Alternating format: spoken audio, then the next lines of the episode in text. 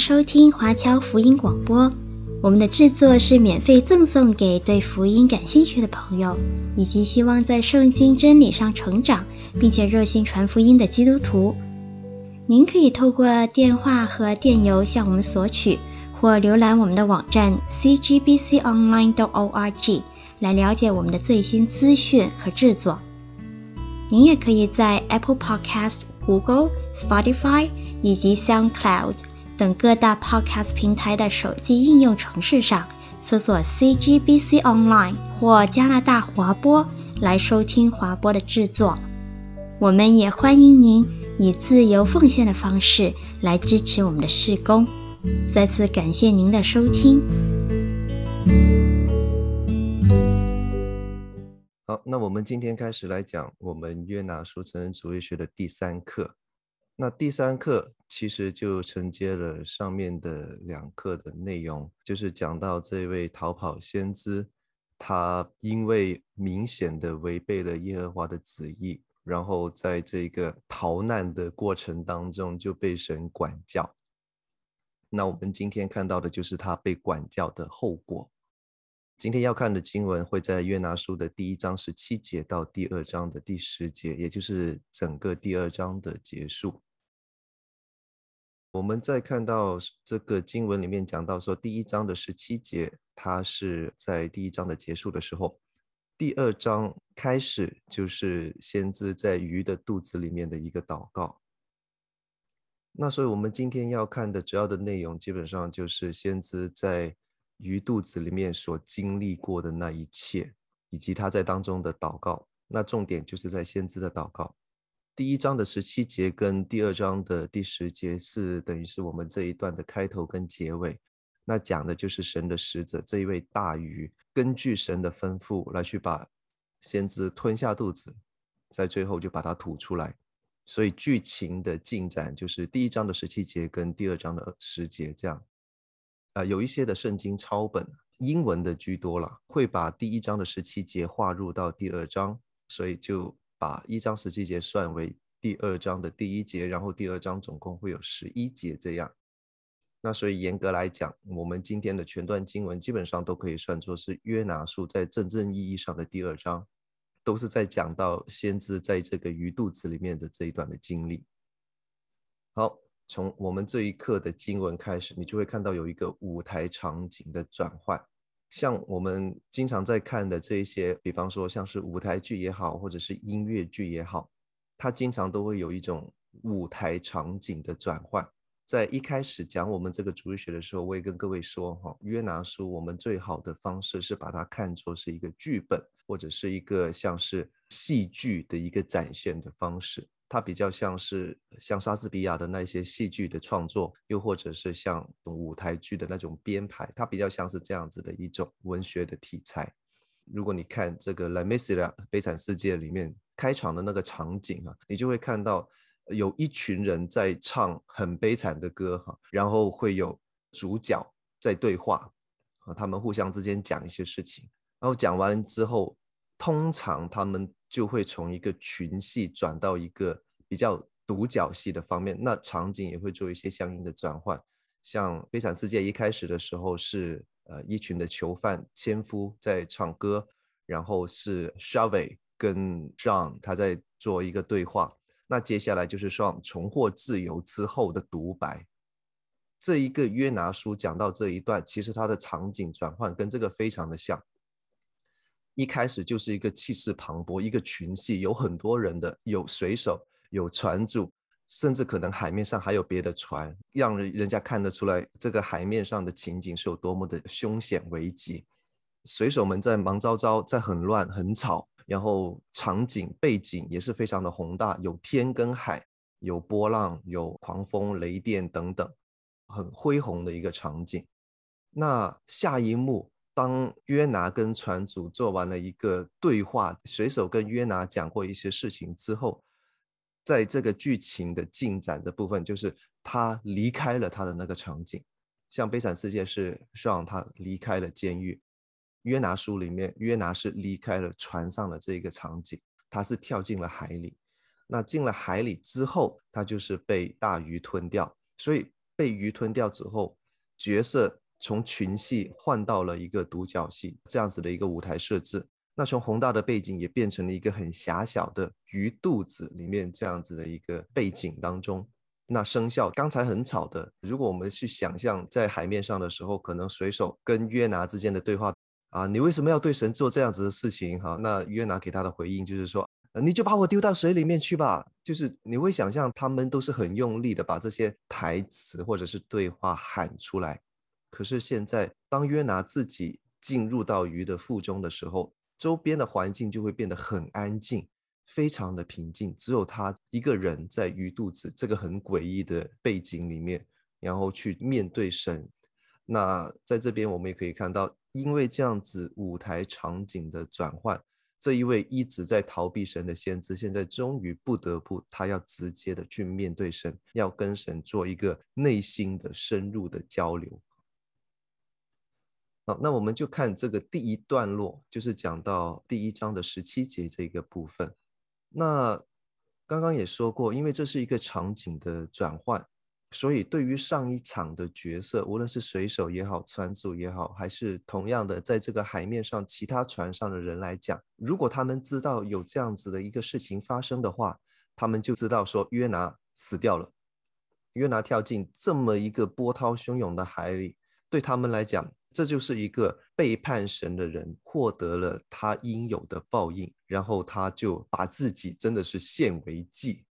去平息上帝的愤怒，因为他是惹上帝愤怒的一个人，所以他现在死掉，让神的愤怒可以平息，刚好而已。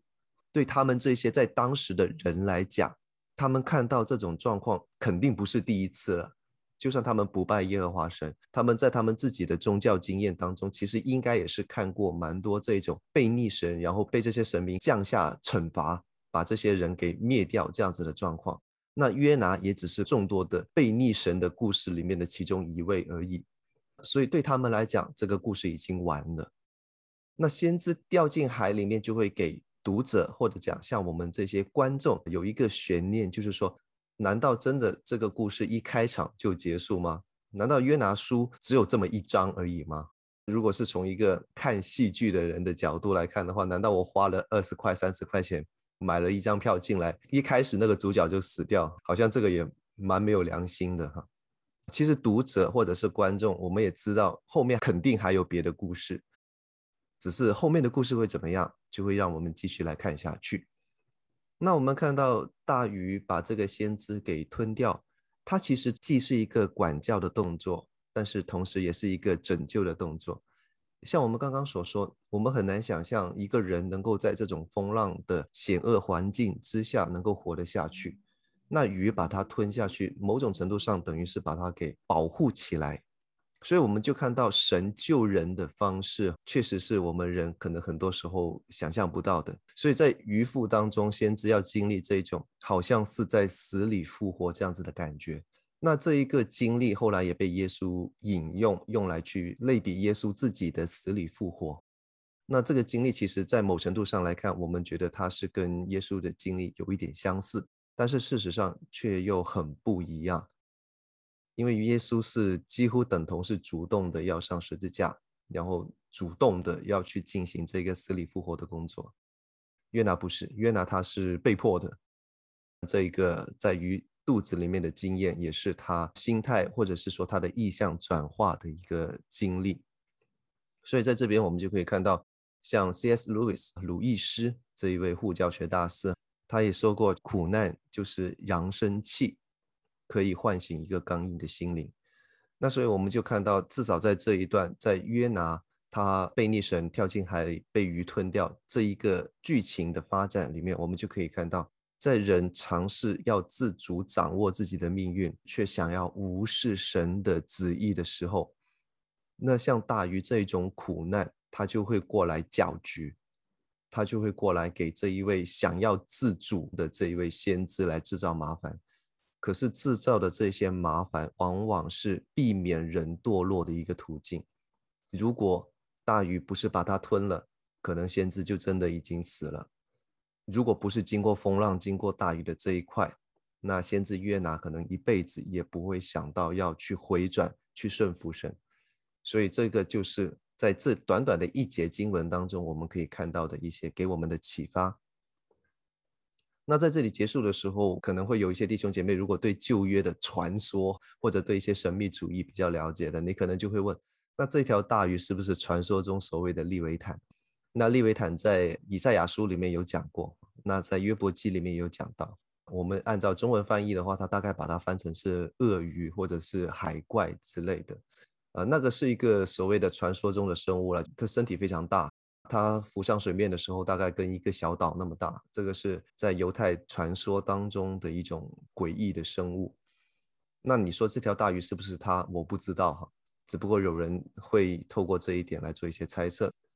好，那我们就看当这个剧情交代完了之后，我们就进入到第二段落，也就是我们今天的主体经文的部分。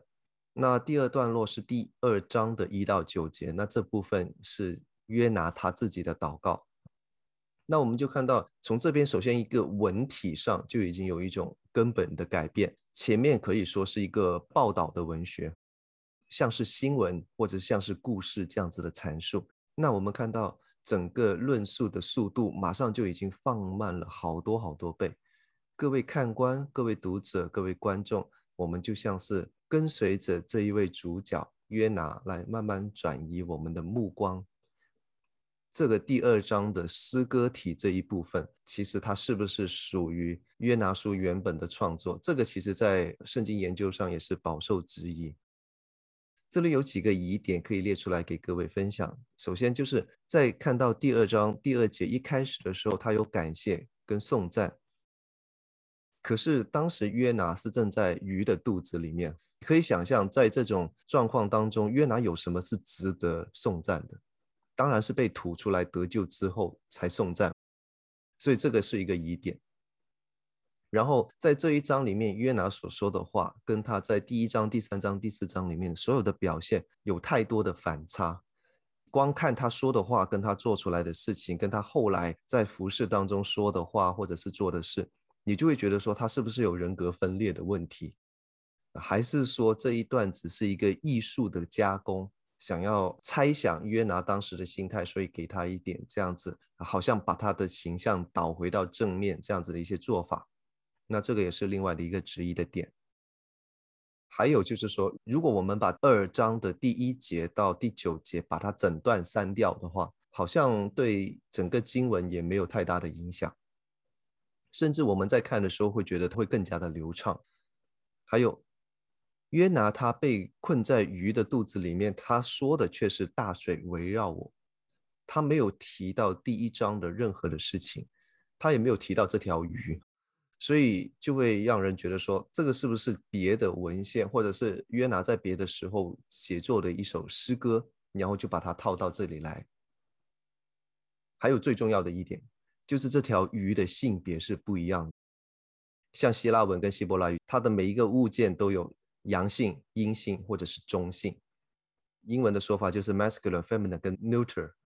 每一个物品或者是它用词的时候的阳性、阴性，就可以让我们更加知道他在讲哪一件事情，或者是哪一个物品、哪一个人。这个是这些古语言的特色啦。中文哈，我们如果要陈述一个语句，讲说“我爱你”啊，很简单的这样一句话，那我跟爱跟你这三个字的位置一定要一样。可是像希伯来语、像希腊文还有德文呢，它这三个字可以随便摆，它在每一个词的那个呃阴性、阳性，还有它的是谁发出这一个动作，然后是谁接受这一个动作，它在这个这个词语本身就已经有这样子的划分，它这样子有它语言上的优势。那相对的一个物体，它的阳性跟阴性在一篇文章里面是否一致，就非常的重要。如果前面的描述跟他后面的描述用的是不同的格的话，那读者就会很怀疑说，那你这篇文章这两个到底是不是在讲同一件事情？在这种状况之下，会惹起一些人从文学形态或者是从语法上面来提出一点质疑，说到底这一段是不是真的原文？好，那我的老师和吴宪章老师他在他的书里面，就是这一本书其实你不懂我的心里面，他有做了一些解答。他的解答就在这边，可以跟各位来稍微分享一下哈。首先，第一个，就算再悖逆的先知，他也会祷告，他也会感恩，而且这个故事本来就充满张力。约拿他经常口中说出来的话，跟他实际上做出来的行为是不太一致的。那像第一章里面他就已经讲过，我敬拜的是那一位造沧海旱地之天上的上帝，可是他实际上的作为就是他在逃离这一位上帝。他的行为表现出来的感觉，是让人觉得说他根本不在意这一位自高自大的上帝。那从这个角度来讲，他嘴巴上说感恩，但是事实上没有感恩，这个也蛮正常的。另外也有可能是说他已经祷告了很多很多很多次，他一开始的时候可能是埋怨啊，像他一贯以来的那个做法，哎呀，上帝你怎么这样子对我？你对我太烂了，你对我太差了。我明明是传你话语的人啊，就算我这次不传。以前不是也帮你做了很多的事情吗？啊，这样子哈，类似这样子的一些话。那到后来的时候，已经是非常的沮丧，或者是情绪到了某一个地方，就是说啊，好吧，上帝，其实我也知道你过往对我很好，我对你写上感恩，你就让我出去吧，你就拯救我吧。就类似可能过了很多的时间，然后尝试了不同的方式来做祷告。那刚好记录下这一段，就是他表现感恩跟称颂的这一段。那这个也有可能。然后，呃，我们下一节课就会讲到，当我们把整个约拿书打开来看，把它的架构比较详细的去对比的时候，你就会发现，其实第一、第二章跟第三、第四章好像是很类似的一个架构，所以第二章其实它跟第四章的结构是很像的。你可以顺着这两章的经文看下来，你会发现它的主题都是在围绕着得救，然后祷告，然后。先知或者是人在诉说当中的困难，在这后面就会肯定上帝有怜悯之恩，然后讲到人对救恩的一种回应，最后是上帝的回应。他的那个次序跟他的那个流程都是根据这样子的一个规律来去进行。你从这个角度来看，应该是同一个人在写作的时候，他是按照固定的规律把这个故事从头到尾这样子写下来。所以当然，我也是认同这一种的观点，因为我也是认为说，确实约拿书应该是一体成型，有一个人从头到尾把它给写下来的。那然后我们就会看到说，大鱼这一个角色，他其实在我们这一个故事里，他是作为一个拯救者或者讲管教者而存在，所以它本质上它是神所使用的工具。它并不是一个很邪恶的东西，忽然跳出来给人制造麻烦，然后又逃回海里面。那这个就是以赛亚书跟约伯记里面所描述的那一个很凶恶的利维坦。利维坦的出现只是为了要给人制造麻烦，可是在这里的大鱼，它并不像那一个凶恶的利维坦，或者如果我们再扩展一点讲，可能就不是那一只。可能就是说，这一只利维坦是被上帝所运用来去拯救先知，然后管教先知的工具。那所以说到底，到底是不是利维坦，我也不知道。大鱼透过这样子的角色，透过这样子的形象出现在故事当中的时候，他的文法或者是他在诗歌体的呈现，就可能有一点不一样。因为诗歌体跟叙述文，它在本质上就是不同的。叙述文需要比较讲求一个真实性，或者是它的确切性，可是诗歌体比较不用。那诗歌体它有考虑到修辞跟韵律的需要，所以在这边可能它要换成阴性的名词或者阴性的格会比较适合。那当然也有一些学者认为这一段的鱼是在暗喻着耶稣基督他的救恩。那耶稣基督的救恩这一个词本身就是属于阴性的，比较柔和一点这样子的表述，所以在诗歌里面可能大于呈现出来的性别就是雌性的或者讲阴性的。那也在这边跟各位稍微分享一下，基督教的早期的标志不是十字架，而是一条鱼哈。就是所谓的基督鱼的那个标志，现在我们也很多在一些人的车后面会看到这个鱼形的符号，那个叫基督鱼或者叫耶稣鱼哈。那基本上这一个现在也会被人用来作为是表现自己是基督徒的这样子的标记。那为什么要用到鱼哈？有好多的理由，其中的一个理由就是说，因为早期耶稣的门徒都是渔夫，比方说像是彼得还有约翰，他们都是打鱼的。所以就用鱼来做一个暗示啊。那另外一个更确切的一个典故就是说，鱼这一个单词，希腊文的单词，它其实每一个字母就是耶稣基督神的儿子救主，每一个头字母拿出来之后拼起来就是鱼这一个希腊文的单词。那各位可以在我们屏幕上看到这一个呃希腊文跟英文的对照，它的读法就是 Jesus Christos Dio Was Soter。鱼这个单词每一个希腊字拼起来就是耶稣基督神的儿子救主。透过这样子的方式来让当时的基督徒有一个基本的韧性，就是说，当你把这个鱼形挂在你的门上啊、让人进来你的家里去聚会的时候，或者是说。你用这个鱼来标记自己的时候，就代表我是承认耶稣基督是神的儿子，他是我们的救主，这样子的一个真理。所以这个也是一个小知识，在教会的历史当中，也有很多人透过用约拿这个故事，这个鱼代表耶稣基督的救恩。那因为约拿的经历跟耶稣很像，甚至是基督自己也用过约拿的故事来去类比他自己，所以约拿书在这一段各个角色。各个在经文当中出现的物品，都会被后来的基督徒赋予非常多的寓意。那这个也是约拿书的故事吸引的地方。好，那我们接下来就看到这位鱼，留意我用的量词是这一位啊，因为他是神的使者了，现在已经是他的出现，就是要帮这一位先知，帮助他。从悖逆的路上回转到一个正确的路上，所以他就是让这一位要违背神旨意的先知，现在要转变成一位懂得祷告跟感恩的人。可是我们要留意哦，约拿到现在为止没有认错过，那直到他整个约拿书结束，我们都没有看到约拿的认错，他一直不认为自己是错的。他一直觉得我做的事情都还蛮正确，只不过上帝你现在要要惩罚我，要管教我，好吧，我就顺着你的意思去做就好了。尽管是他后来真的去了尼尼微，真的做了布道的工作，他也还是没有认错。那我们看这个第二章一到九节的这一段的诗歌，就很像诗篇里面这种祈求跟赞美的诗。那各位如果现在有圣经的话，你可以打开。约拿书的第二章，然后打开诗篇一百零二篇，你来做一个对照阅读，你会发现它的那个流程跟它的规律还蛮像的。我们可以简单的做一种这样子的分段，在第二章一开始的时候，它就是呈现一种是说我在深处求告神，我在困难在困境当中祈求神来垂听我的祷告，我希望能够得到神的应允。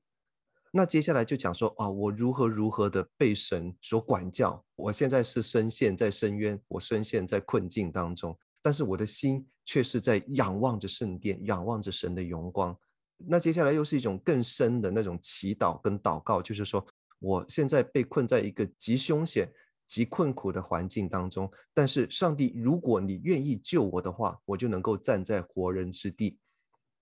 像我这样子将死的人，他接下来就是说。就可以透过祷告，然后我的声音就可以直达到上帝你的面前。尽管我现在是在一个极其低的一个状况当中，就算他已经身在地狱的底端，哈，类似像这样子的一个说法，但是我祷告也一定被神所垂听。那最后他就像是要把自己再一次在神的面前敞开的样子，是说我如果得救，我在得救的那一刻，我就要向这一位施行拯救。这位大有怜悯、大有公义的上帝来许愿、来去献祭，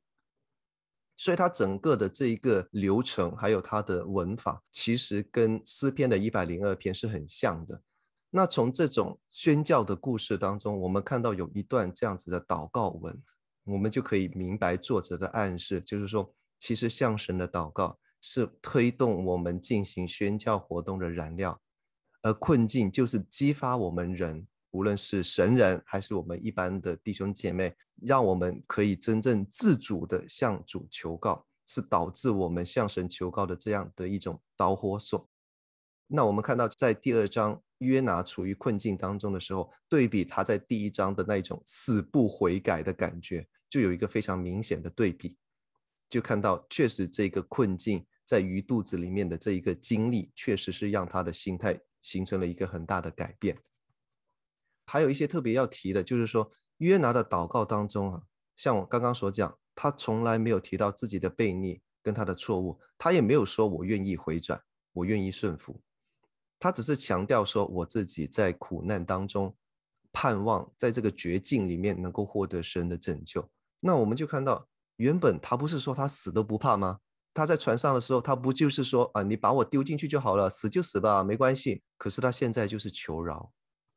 其实他现在所处的状况，在鱼肚子里面就是一个半死不活的境界。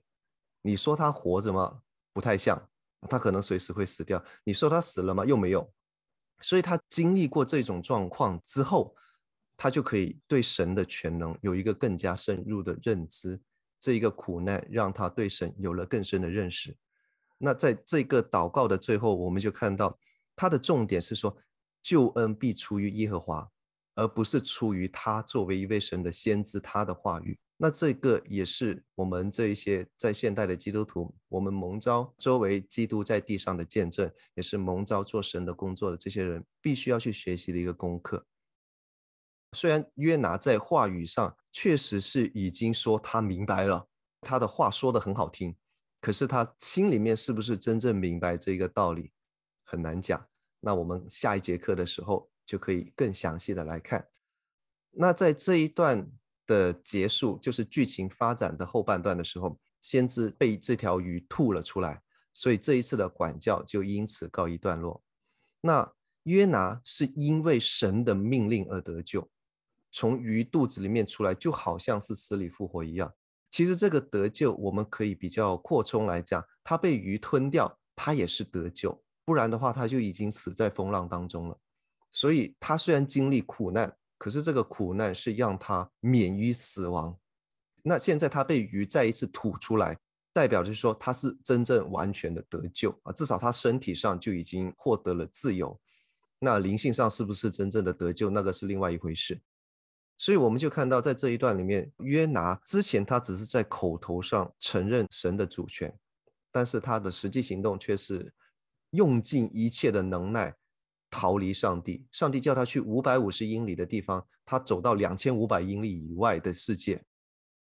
那现在这一位先知，他终于是用自己的第一生的经验去体认到，上帝确实是掌管世间万物的上帝。连这一条这么凶狠的鱼都能够被他所用，先知也是知道了这一条大鱼跟这个凶狠的海面上的景况，这些困难、这些苦难，果然就是让他的心态，或者是让他的知识有更深一层的晋升，然后有更多的成长，这样子的一个所谓的神仆人的进修学院。那我们也看到一个很讽刺的一点，里面所有出现的配角。无论是到这里为止的这些水手、船主，还有大鱼，还有我们后面会看到的尼尼微人，还有第四章里面出现的小虫，还有蓖麻子，这一些配角基本上都在一章里面表示了他们对神的顺服。我们今天讲的大鱼更加是从头到尾他就很顺服上帝。那像水手、船主或者是尼尼微人这一些，他们是经过了一个转变。这一些所有的配角，所有出现过的事物。啊，都能够在一章里面表现对神的顺服跟转变，可是偏偏整整四章都出现的我们的大主角约拿，似乎他到最后还不是真正的顺服上帝，所以这就是一个很有故事张力，又让人感觉到很讽刺的一个描述跟故事的陈述。在这一段结束的时候，我也跟各位有一些反思的机会。那首先第一个就是说，当我们人在独处的时候，其实是一个。让我们审视自己自身信仰最好的机会。那当我们独处的时候，也是跟神沟通、跟神来祷告最好的时机。我们如果平常真的是太忙碌，我们过多的关注在自己手上有的东西或者自己要做的事情的时候，可能我们经常会不知不觉的走在了神旨意的反面。那当我们走到一个境界，很可能上帝就会用这些大鱼。大海这种苦难的环境，这种逆境，来逼得我们不得不要面对它，然后透过跟他的面对面，回转到应当要走的道路上。那当然，这一种动作也是上帝救我们的一个举动。虽然这个过程可能不是让人太开心，啊，像先知约拿，他掉在鱼的肚子里面，呃，应该不是一个很快乐的经历。可是这种不快乐的经历，可以让我们真正的面对上帝，然后按着上帝的旨意走当行的道路。这个是上帝救我们的方式。那无论是做宣教也好，或者是我们作为普通的基督徒，在我们做日常的见证的时候，最关键的一点就是要认识上帝是主，而并不是我是主。我们人非常喜欢自己给自己造各种的偶像，不管是实质上你要去拜的一些，像是风水啊，像是满天神佛之类的那一些真实的偶像，很多的偶像，比方说我们个人的思想，其实也是我们人给自己做的偶像。最终极的本质，我们都可以看得到，不是说那个东西多值得我们去崇拜，而是我想要当老大，我想要做主，而不是我要让神来做我的主。那回转的唯一途径就是我们承认神才是老大，我们要跟着他的旨意走。那最后我也要跟各位重提一件事情，就是说，当我们神的子民很刻意的要去无视，甚至是背离上帝的旨意的时候，我们的属灵光景可能会比那些不信神的人或者生物要更不如。在第一章的时候，我们看到约拿，他虽然说是神的先知，可是他的表现。比那些水手、那些外邦人还要不如。那在这一章里面，他的表现，他比不过这条鱼。那在第三章的时候，他比不过外邦尼尼微人。在第四章的时候，他比不过一只虫子。这里就让我们想到以赛亚书第一章第三节里面讲到一个非常明确的讽刺，或者是一个上帝对以色列民的一个明显的谴责，就是说。牛认识主人，驴认识主人的槽，以色列却不认识，我的民却不留意。约拿这一段故事，等于是呼应了以赛亚书里面的这一个上帝对民众的谴责，也让我们看到，其实当神的子民刻意不遵从神的时候，确实我们是比世间万物不信神的人，甚至是我们本来以为可能没有多少智商的这些动物跟植物，都还要不如。那这个就是我们今天看这一段约拿书里面可以给我们的一些教训。好，那今天就讲到这边，谢谢各位。